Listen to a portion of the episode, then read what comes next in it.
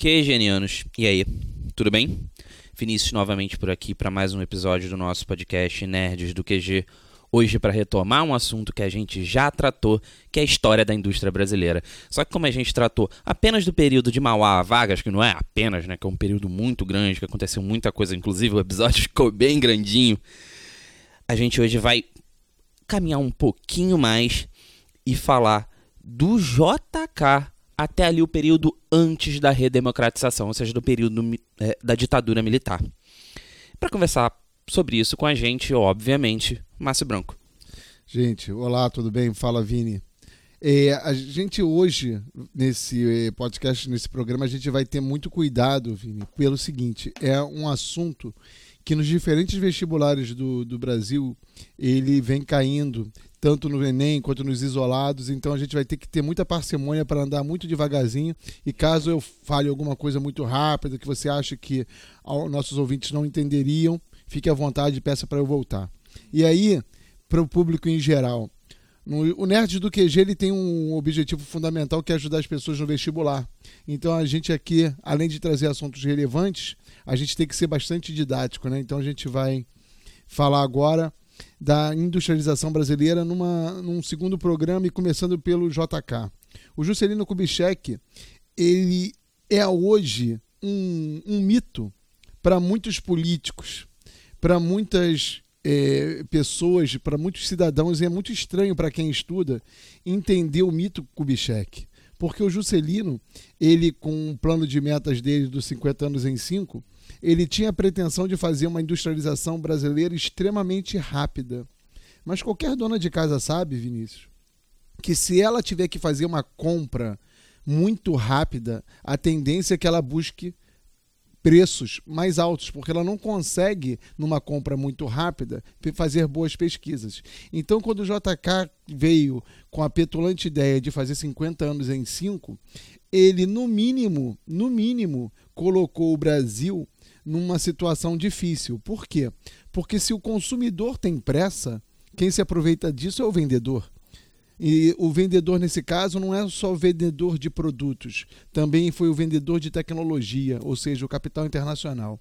Então, o plano de metas, vamos agora esmiuçá-lo, pretendia fazer 50 anos em 5. E a primeira coisa fundamental que o QGNiano tem que entender é o seguinte: não haveria industrialização de JK sem a instrução 113 da Superintendência de Moeda e Crédito, conhecida como SUMOC.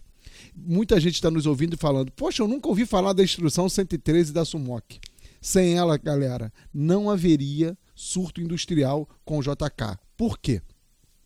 O Café Filho, o cara que sucedeu Vargas, ele fez uma lei, a Instrução 113, liberando a remessa de lucro para o exterior e, concomitantemente, liberando a importação de insumos industriais para o capital internacional. Ou seja, a instrução 113 da SUMOC torna o Brasil muito, muito atraente ao capital internacional. Por quê? Porque o capital internacional, a partir desse momento, vai ter livre remessa de lucro e, concomitantemente, vai importar insumos industriais sem pagar imposto. Então, o custo Brasil despenca para o capital internacional. E o interessante é o seguinte, galera: ele despenca para o capital internacional e não para o capital como um todo. Se não foi para o capital como um todo, olha que coisa interessante: o Brasil ficou caro para o brasileiro. Então, o JK vai nadar nesse processo. Por que, que o JK precisava do capital internacional? Porque quem tem pressa, quem quer fazer 50 anos em 5, não produz tecnologia. Quem Compra, quer fazer 50 né? anos em 5 não produz saber. Ele importa saber. Ele importa know-how. Então o que, que acontece? O JK necessariamente vai entregar dois vetores econômicos fundamentais ao capital internacional. Quais seriam eles? A indústria automotiva e a indústria de duráveis. Ou seja, liquidificador, batedeira, carro, caminhão, ônibus. Hoje, hoje, que é geniano, olhe para sua casa, por favor. Todos os bens duráveis que você tem na tua casa, exceto os móveis, eles são de empresas multinacionais. As empresas estão no Brasil, mas elas são multinacionais.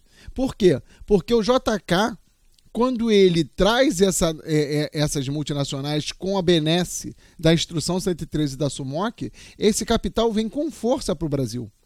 E, detalhe importante, concomitantemente à Instrução 113 da SUMOC, para atingir os 50 anos em 5, o JK faz renúncia fiscal, ou seja, ele subsidia a indústria multinacional. Márcio, não entendi, vou explicar.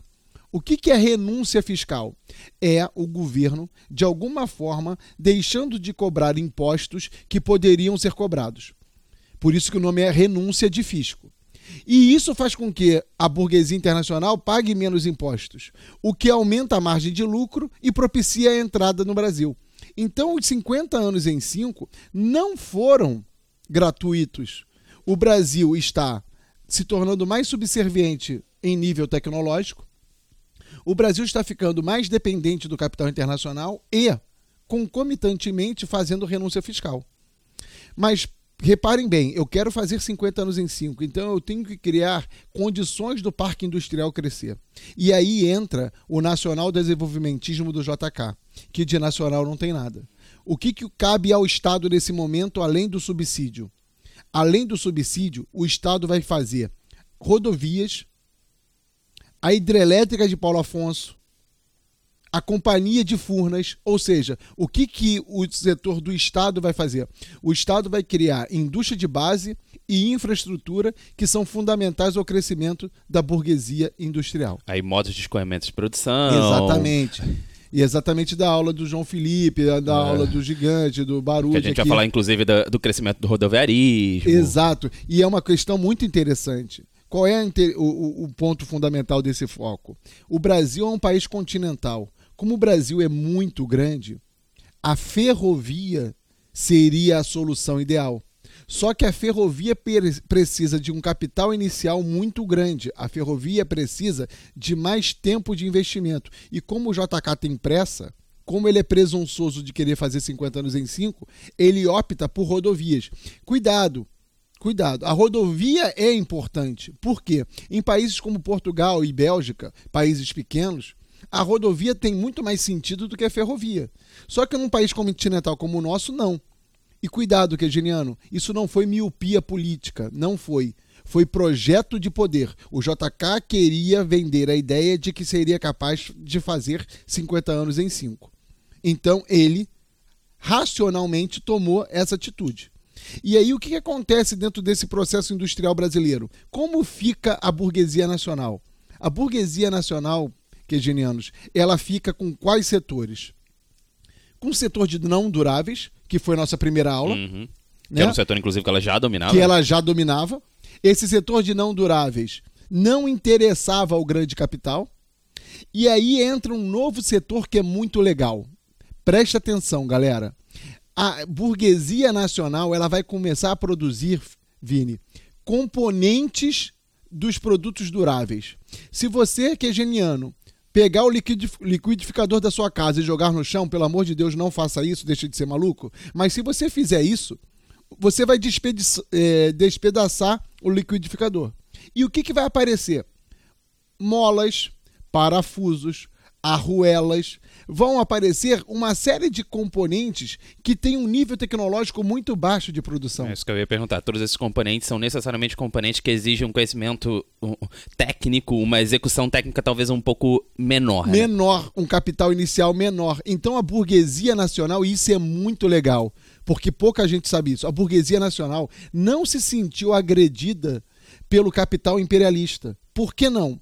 Porque a burguesia nacional, a partir de JK e até hoje, aqui, Geniano, anota isso. Até hoje, se você não tiver no transporte público, anota.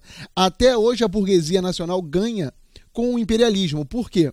Porque quanto mais a Volkswagen produz, quanto mais a Valita produz, quanto mais a GE produz, quanto mais a Samsung produz, mais componentes elas compram da burguesia nacional. E essa burguesia nacional é muito inteligente. Por quê? Porque além de produzir os componentes, ela começa a fornecer os serviços da indústria. Por exemplo, por exemplo, nasce uma indústria automotiva no ABC Paulista. A burguesia nacional cria uma escola técnica para formar mão de obra. A burguesia nacional cria um posto de gasolina. A burguesia nacional cria é, o, o, a borracha que fica no pedal do freio. A borracha que fica no pedal do freio, ela tem um nível tecnológico muito baixo. A burguesia nacional é capaz de produzir isso. E a Chevrolet não vai produzir essa borracha. Então, a burguesia nacional, ela não conflitua abertamente com o JK. Por quê? Porque ela está também sendo beneficiada por aquele crescimento proporcionado pelo Estado brasileiro. A gente não vai falar de política nesse podcast que já vai ser enorme, mas é importante que você lembre o seguinte, que é geniano. Os 50 anos em 5 tiveram três pilares básicos. O Estado brasileiro subsidiando o capital, o Estado brasileiro fazendo infraestrutura, o capital internacional dominando o setor de duráveis. E Acoplado a esses vetores, abaixo deles quem está? O capital nacional. O capital nacional domina o quê?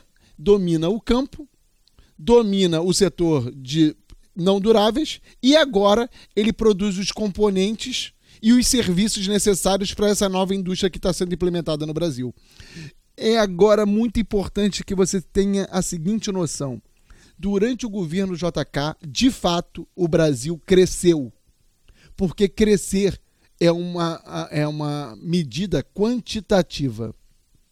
Agora, é muito discutível nos livros universitários que o Brasil tenha desenvolvido durante o governo JK. Que desenvolvimento é algo qualitativo. Então, do, como durante o governo JK o Estado brasileiro ficou endividado, como durante o governo JK houve uma forte migração para o eixo Rio-São Paulo, gerando favelização, empobrecimento de muitos, como o Brasil saiu do governo JK mais dependente do capital e mais dependente da tecnologia imperialista. Até pensando num, num, num âmbito mais geográfico, né? se você pensar nessa própria estrutura de, de infraestrutura, por exemplo, de, escoamento de produção, ele, ele não desenvolveu algo porque ele não, é, ele não pensou na, ele, nos melhores modais possíveis. Né? Exato, né? ele criou a Sudene, mas ele não fez com que a Sudene pudesse dar frutos. Porque a própria pressa dele dos 50 anos em 5 inviabilizaria um projeto de, da Superintendência de Desenvolvimento do Nordeste. Por quê? Para desenvolver o Nordeste eu preciso de tempo. Então, o governo JK é marcado por esse crescimento acelerado que deixa mazelas. Tanto é verdade que o próximo momento da nossa industrialização é um momento de refluxo. Quem é o próximo momento? É o Jânio Quadros. Quando o Jânio Quadros sucede o JK, o Jânio Quadros ele pega um Brasil com muita dívida, com uma dívida crescente, e aí preste atenção, que é geniano, que eu vou não eu não vou fugir dos temas importantes. Você tem, Vinícius, um vizinho no 101 e um vizinho no 102. O vizinho do 101 deve mil reais para o banco. O vizinho do 102 não deve nada para o banco. Para quem que você quer emprestar dinheiro? Para o que já deve ou para o que não deve? Para o que não deve. Porque o que não deve tem mais chance de te pagar. Com certeza. Então o que, que acontece? Se o governo JK não parava de endividar o Brasil, cada vez era mais fácil ou mais difícil para o Brasil pegar dinheiro emprestado? Mais difícil. Se era mais difícil, o Brasil estava cada vez pagando juros maiores. Então o Jânio Quadros deu uma freada nisso. Para ele dar uma freada nisso, ele fez um corte de gastos colossal e arrochou o salário. Arrochar o salário é diminuir o poder de compra desse salário. Que, Geniano, no Brasil é proibido diminuir o salário certo? Porém, se a inflação for de 9% e você ganhar, vou falar errado, um aumento de 4%, você não teve um aumento, você teve um reajuste menor do que a inflação. Então, na verdade, o teu poder de compra caiu 5%. O que, que o Gênio Quadros fez? Ele fez esse arroxo salarial. Esse arroxo salarial jogava o poder de compra do pobre para baixo. E aí, o que, que aconteceu durante o governo do Gênio Quadros? Um refluxo da indústria brasileira. Só que esse governo Gênio Quadros dura sete meses e, de novo, a gente vai tangenciar as questões políticas. O Gênio Quadros vai renunciar por uma série de problemas e quem vai assumir é o João Goulart. O João Goulart, galera, ele é muito diferente do Gênio Quadros. Por quê? Porque a Constituição de 46, isso eu tenho que falar, senão as pessoas não vão entender, você elegia o presidente em uma cédula e o vice-presidente em outra cédula. E aí o que, que acontece? Na eleição que elegeu o Jânio Quadros, quem foi eleito vice era o candidato da chapa oposta. O Jânio Quadros nasceu do PDC da UDN. O Jânio Quadros nasceu do antivarguismo.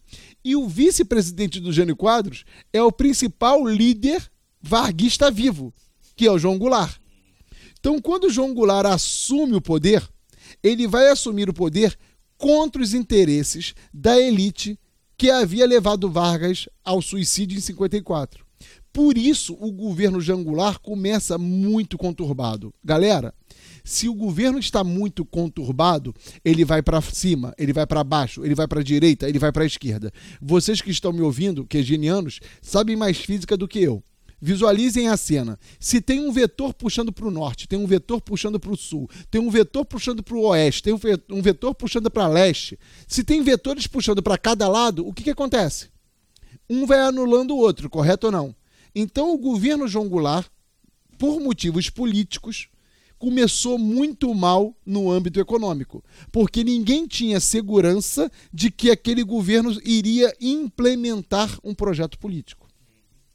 Só que, em 63, graças a um plebiscito, o João Goulart consegue, de fato, assumir a presidência da República. O plebiscito de 63 acaba com um efêmero parlamentarismo criado em 61. E aí, quando o João Goulart assume o poder de fato, ele tenta implementar o plano trienal.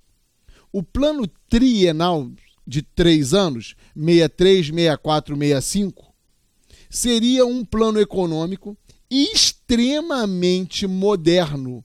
Moderno no sentido de avançado, moderno no sentido de trazer novidades. O Celso Furtado, que era um, um, um intelectual renomado no Ocidente, um intelectual que tinha, assim, na França, nos Estados Unidos, um renome colossal, foi o responsável por criar o Plano Trienal.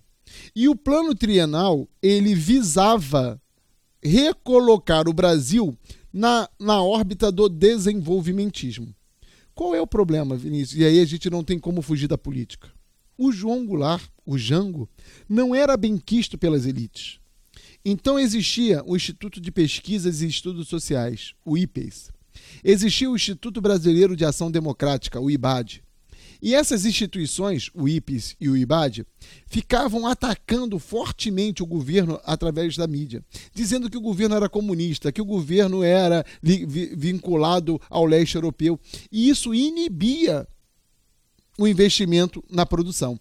Ao mesmo tempo, era o período da Guerra Fria.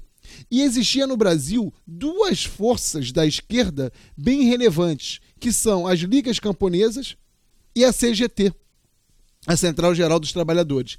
Enquanto eu, isso que é legal para os quegenianos perceberem. O João Goulart, que não é radical, está no poder, mas existe à direita dele o Ipes e Ibad chamando esse cara de comunista, e à esquerda do João Goulart existe um grupo mobilizado de esquerda chamando João Goulart para a esquerda, para onde ele não quer ir. E nesse ínterim, o que, que acontece? O plano trienal não consegue andar. Como o plano trienal não consegue andar, o, o, Celso Furtado não conseguiu implementar as seguintes medidas. Que, Geniano, preste atenção agora. Quais seriam as medidas industrializantes do João Goulart? Ele queria nacionalizar as refinarias de petróleo, ele queria nacionalizar as indústrias químico-farmacêuticas. Vamos devagar, galera.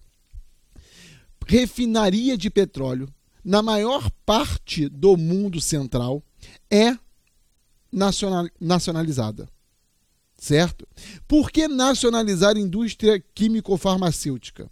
Porque a produção de remédio, e até hoje o Brasil sofre com esse problema, faz com que muitos cidadãos não tenham acesso aos remédios que precisam. Por quê? Porque o remédio está vinculado à expectativa de lucro. Então o João Goulart queria nacionalizar a produção químico-farmacêutica a fim de popularizar o consumo de remédios. E isso, mas professor, o senhor está falando de indústria. Isso não tem nada a ver com indústria. Tem sim, bobão. Tem sim pelo seguinte: quanto mais sã for uma população, mais produtiva ela se torna. Quando eu gasto em educação e quando eu gasto em saúde, eu, isso é um projeto econômico.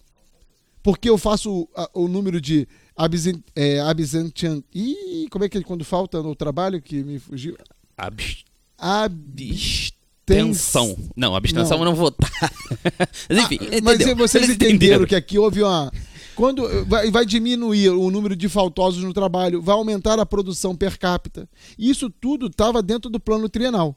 Só que o plano trienal não foi nem implementado, tanto porque havia de fato uma disputa política interna, quanto principalmente porque vai nascer no dia 31 de março de 64 o golpe civil militar patrocinado pela burguesia agrária, pela burguesia industrial, pela burguesia financeira, pela classe média, pelo alto clero e pelos militares.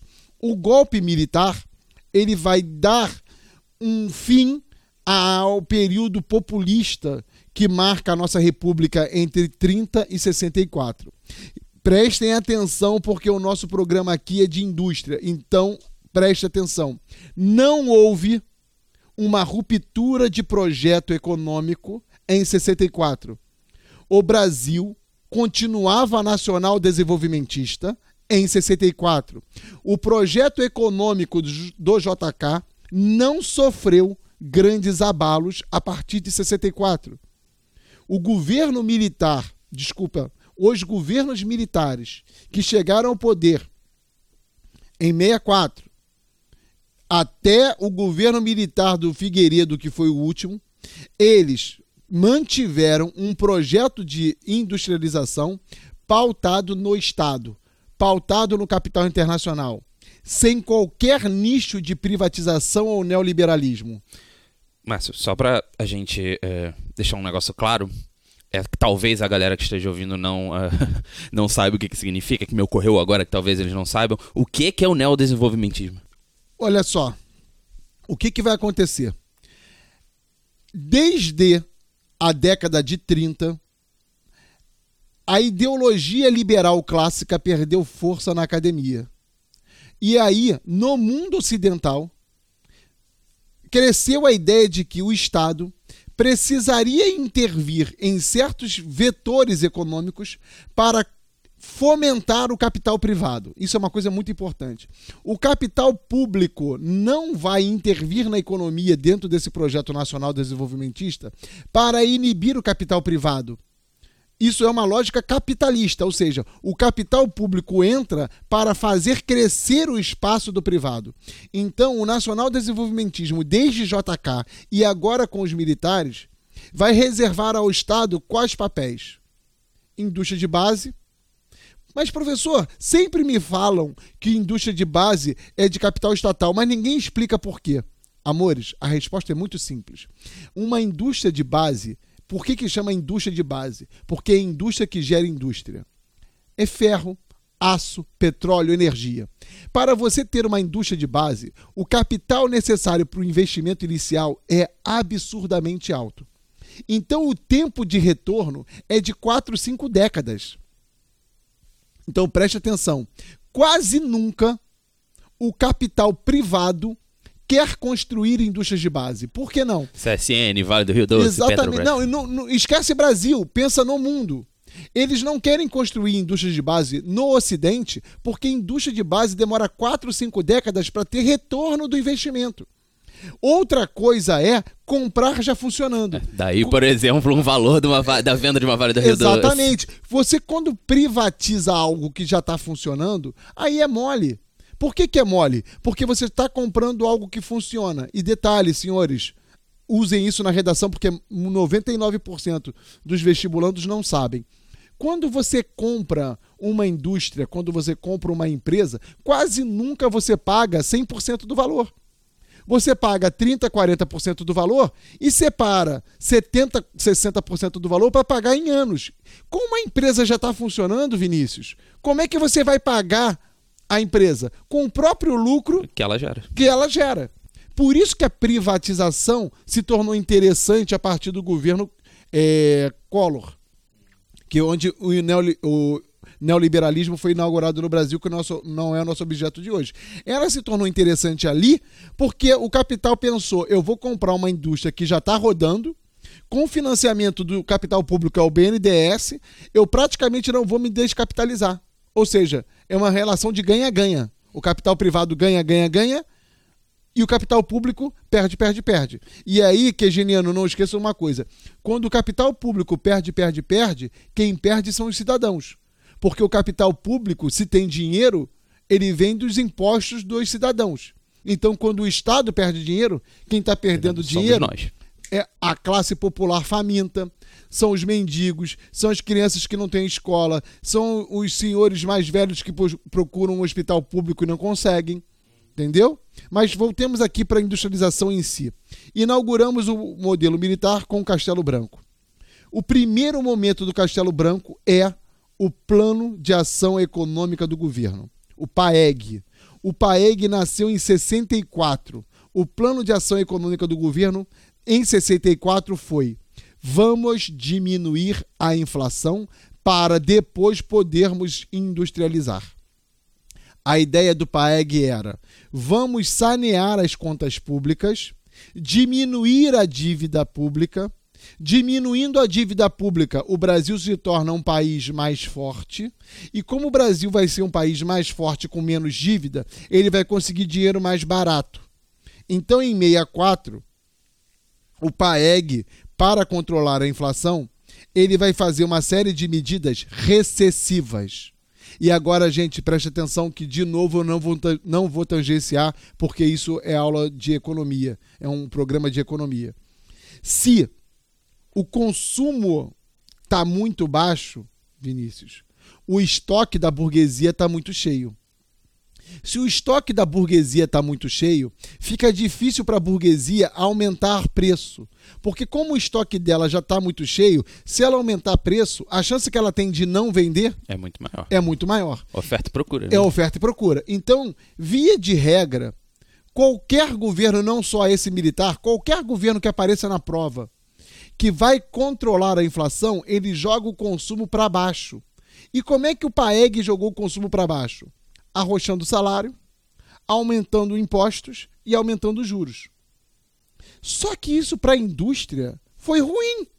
Por que, que foi ruim? Porque a indústria está vendendo menos. Então, no início do governo militar, presta atenção, galera, muita gente que apoiou o golpe já começou a ficar contra. Por isso que o AI2 em 65 caçou todos os partidos políticos, inclusive a UDN.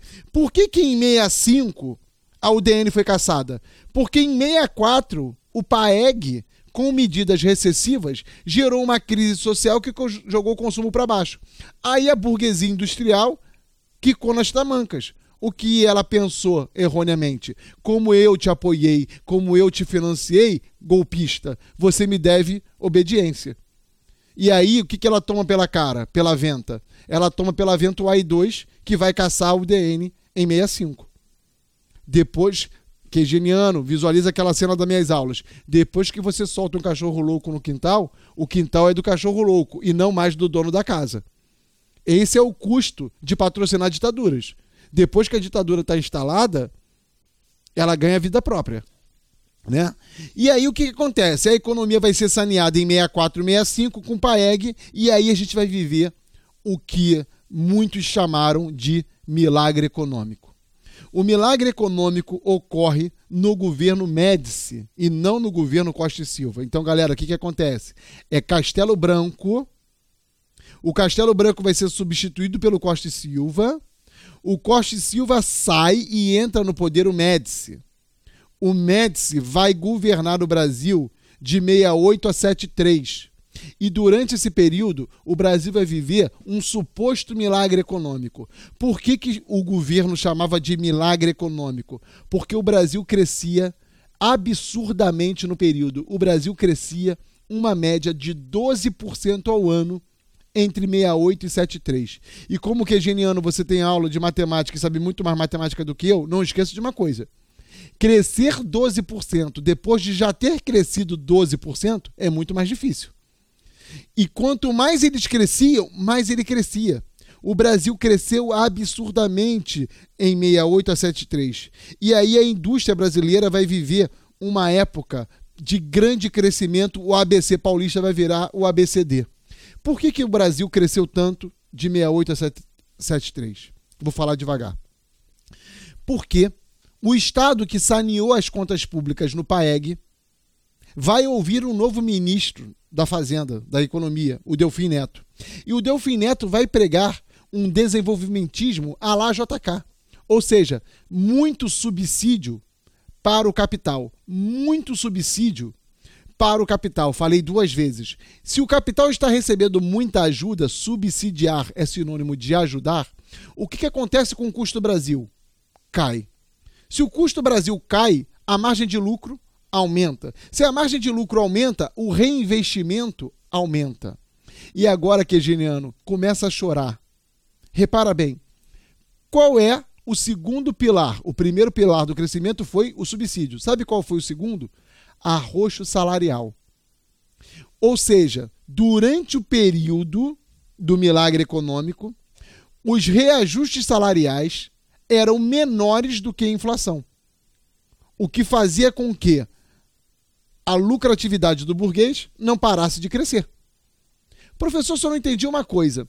Se o arroxo salarial vai diminuir o poder de compra, como é que o pobre fazia? O Brasil, e é aí que você vai chorar, o Brasil, galera, é o único país grande do mundo que vende roupa a crédito. É o único país grande do mundo que vende sapato a crédito. É o único país grande do mundo que vende remédio parcelado. O Brasil, para gerar consumo na época do milagre econômico, ao invés de gerar renda para pobre, como aconteceu no New Deal, por exemplo, como aconteceu no estado de bem-estar social na Europa, o que, que o Brasil fez? O Brasil criou o consumo, é, o consumo baseado no crédito. Você incentiva o crédito. Exato. Preste atenção. O crédito é sadio. Tá? Nos Estados Unidos, os caras compram carro a crédito, compram casa a crédito. Na França, você compra casa a crédito, carro a crédito, iate a crédito. Você compra uma porção de coisas muito caras a crédito. O que, que você não compra a crédito parcelado? Produtos baratos. Porque lá existe uma coisa chamada salari, é, dignidade salarial. Ah, e sobretudo produto de subsistência, né? Que você sabe que necessariamente num próximo mês você vai ter que comprar, comprar novamente. de novo, que são os não duráveis. Exatamente. O, o, é o conceito do não durável. Uhum. Só que no Brasil, para gerar o crescimento acelerado, ao mesmo tempo que eu subsidiava, eu arrochava. E aí, o subterfúgio para criar arroxo e crescimento foi crédito amplo para o consumo. E aí o que, que acontece? Acontece que o Brasil está crescendo, crescendo, crescendo. E o Estado entra como? Infraestrutura.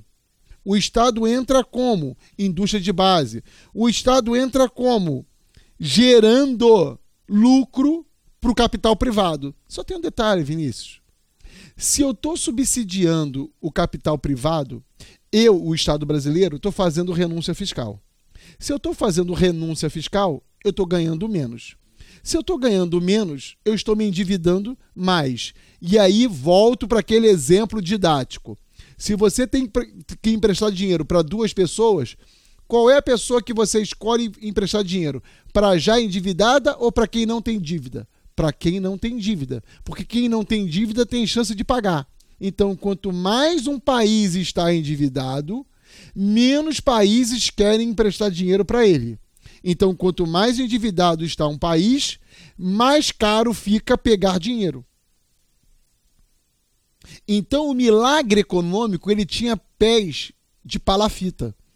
As estruturas do milagre econômico são palafita. Por quê?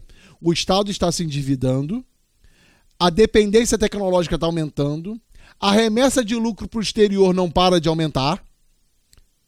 E agora, você não pode esquecer, o Brasil está ficando vulnerável aos juros altos. Então a chance de dar um problema. Uma hora essa conta vem. Ah, exatamente, uma hora a conta vem. E para sorte da ditadura militar, a conta veio lá do Oriente Médio. O que, que aconteceu? Em 73 aconteceu a guerra do Yom Kippur, e na guerra do Yom Kippur, o mundo árabe reagiu à hegemonia de Israel jogando a produção de petróleo para baixo. A crise da OPEP, a crise do petróleo, vai gerar uma inflação mundial, vai gerar uma crise mundial. E aí, o que, que os militares dizem? Que o Brasil estava voando em céu de brigadeiro, que o Brasil era lindo, que o Brasil não tinha problema, e que foi culpa exclusivamente da OPEP a crise econômica. Não foi, Queginiano, não foi. Beleza? E aí chega ao poder o penúltimo presidente da, do período varguista, que é o Geisel. E o Geisel cai muito na prova, porque o Geisel fez coisas brilhantes. Brilhantes. Professor, você falou que ele fez coisas brilhantes. Eu pensei que você não gostasse de ditadura. Eu não gosto de ditadura e o Geisel, se for cristão, está no inferno porque ele compactou com tortura, ele uhum. compactou com morte.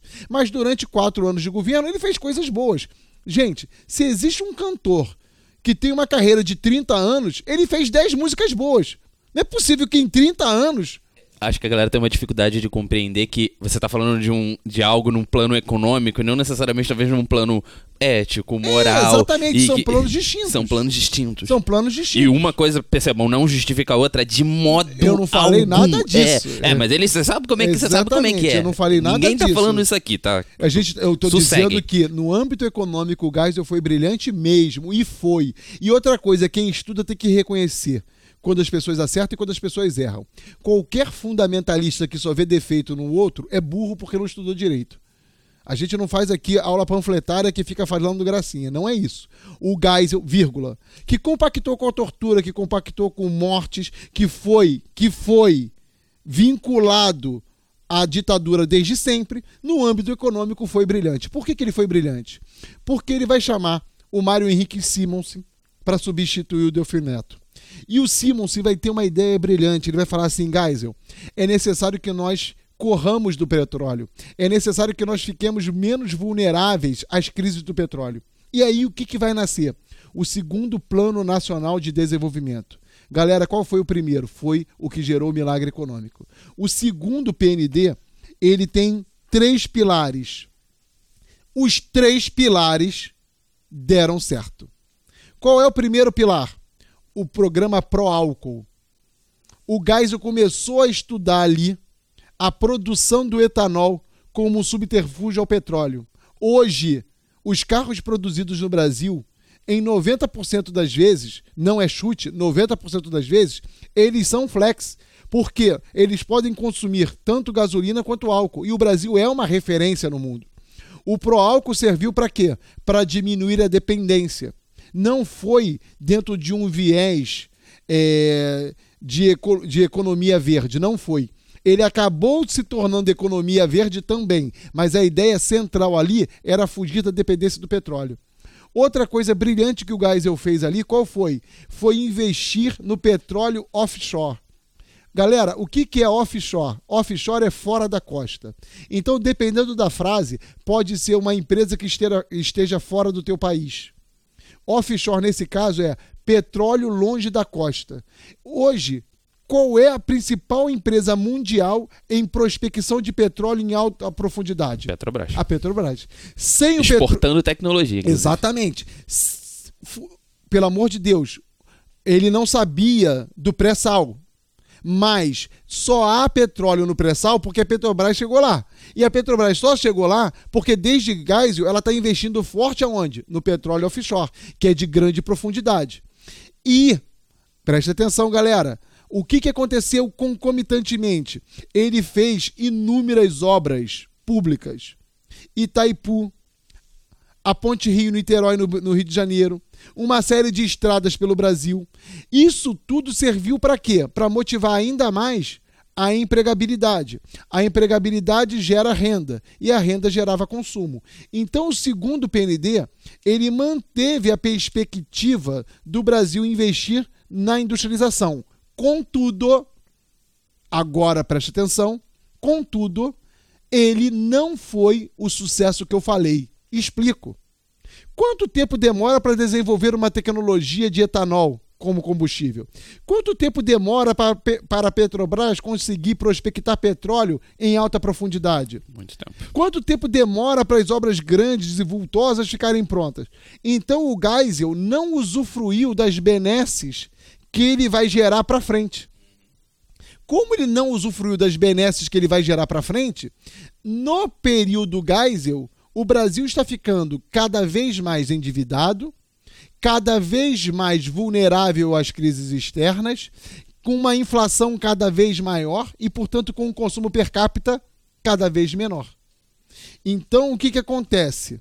O último presidente da República, que é o Figueiredo, que vai ser aqui que nós vamos acabar nosso, nosso programa hoje, o Figueiredo ele vai herdar o segundo PND, mas ele vai herdar o segundo PND numa situação pior do que a que o Geisel viveu.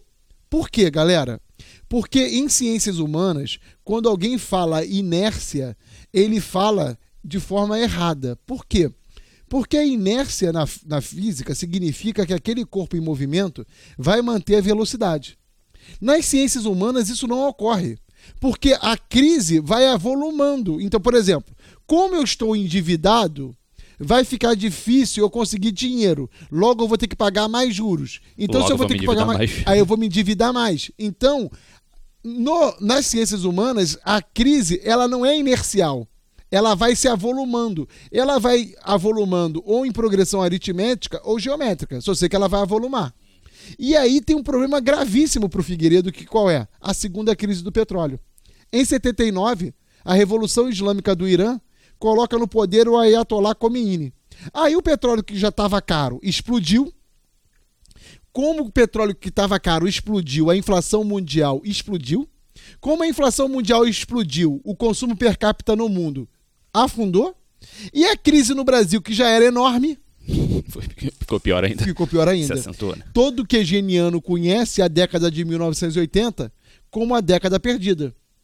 Por que, que eu não falei, galera, de crescimento industrial do governo Figueiredo? Porque não houve crescimento industrial vultoso, porque o Brasil está patinando numa crise absurdamente grande, pautada em juros muito altos, capacidade de investimento decadente, capacidade de consumo decadente, e, portanto, o Brasil vai, graças à crise econômica, também viver a abertura política no governo Figueiredo. No próximo programa, Vinícius, a gente começa falando da suposta nova república e da industrialização que vai viver de Sarney até o Temer, né? Então, galera, eu queria que vocês entendessem o seguinte, para terminar, que a década de 80 é chamada de a década perdida, por quê? Porque o Figueiredo pegou a segunda crise do petróleo, ela encareceu muito os juros mundiais, ela fez a oferta de dinheiro no mundo diminuir, ela fez o consumo per capita no mundo diminuir, e o Brasil já estava vindo endividado desde o JK. Então a crise ficou absurda e o Brasil vai viver uma coisa chamada hiperinflação. O que, que é hiperinflação? Como eu sou mais velho do que vocês, eu vivi a hiperinflação. O preço subia três vezes no dia. O preço subia 5% ao dia. Que você comprava de manhã não era o mesmo preço que você comprava no fim da tarde. Exatamente. E como o preço não parava de subir, o consumo per capita era muito baixo, o que dificultava muito um processo industrial. Mas isso vai ser o nosso próximo pra- papo para o nosso próximo programa. Galera, nossos recadinhos aqui no final. Não esquece de usar a hashtag Nerds do QG para dar feedback pra gente sobre o que vocês estão achando do prog- dos programas, do, do, do projeto como um todo. Usa também para indicar temas pra gente. A gente já gravou temas que foram indicados, sobretudo áreas de biologia, química. Mas a gente quer gravar um de humanas também, que é legal. Poxa, mim, Geografia, favor. história. Posta lá nas suas redes sociais os episódios que vocês estão ouvindo e marca a gente pra gente saber que vocês estão ouvindo os nossos, no- o nosso trabalho. Gente, por favor, eu sou carente. Eu preciso saber se vocês gostam ou não. E eu queria saber de fato, de fato, qual é o assunto que vocês gostariam que nós tratássemos aqui. Comenta lá nas nossas redes, Twitter, Instagram, Facebook. Todas elas são arroba QG do Enem.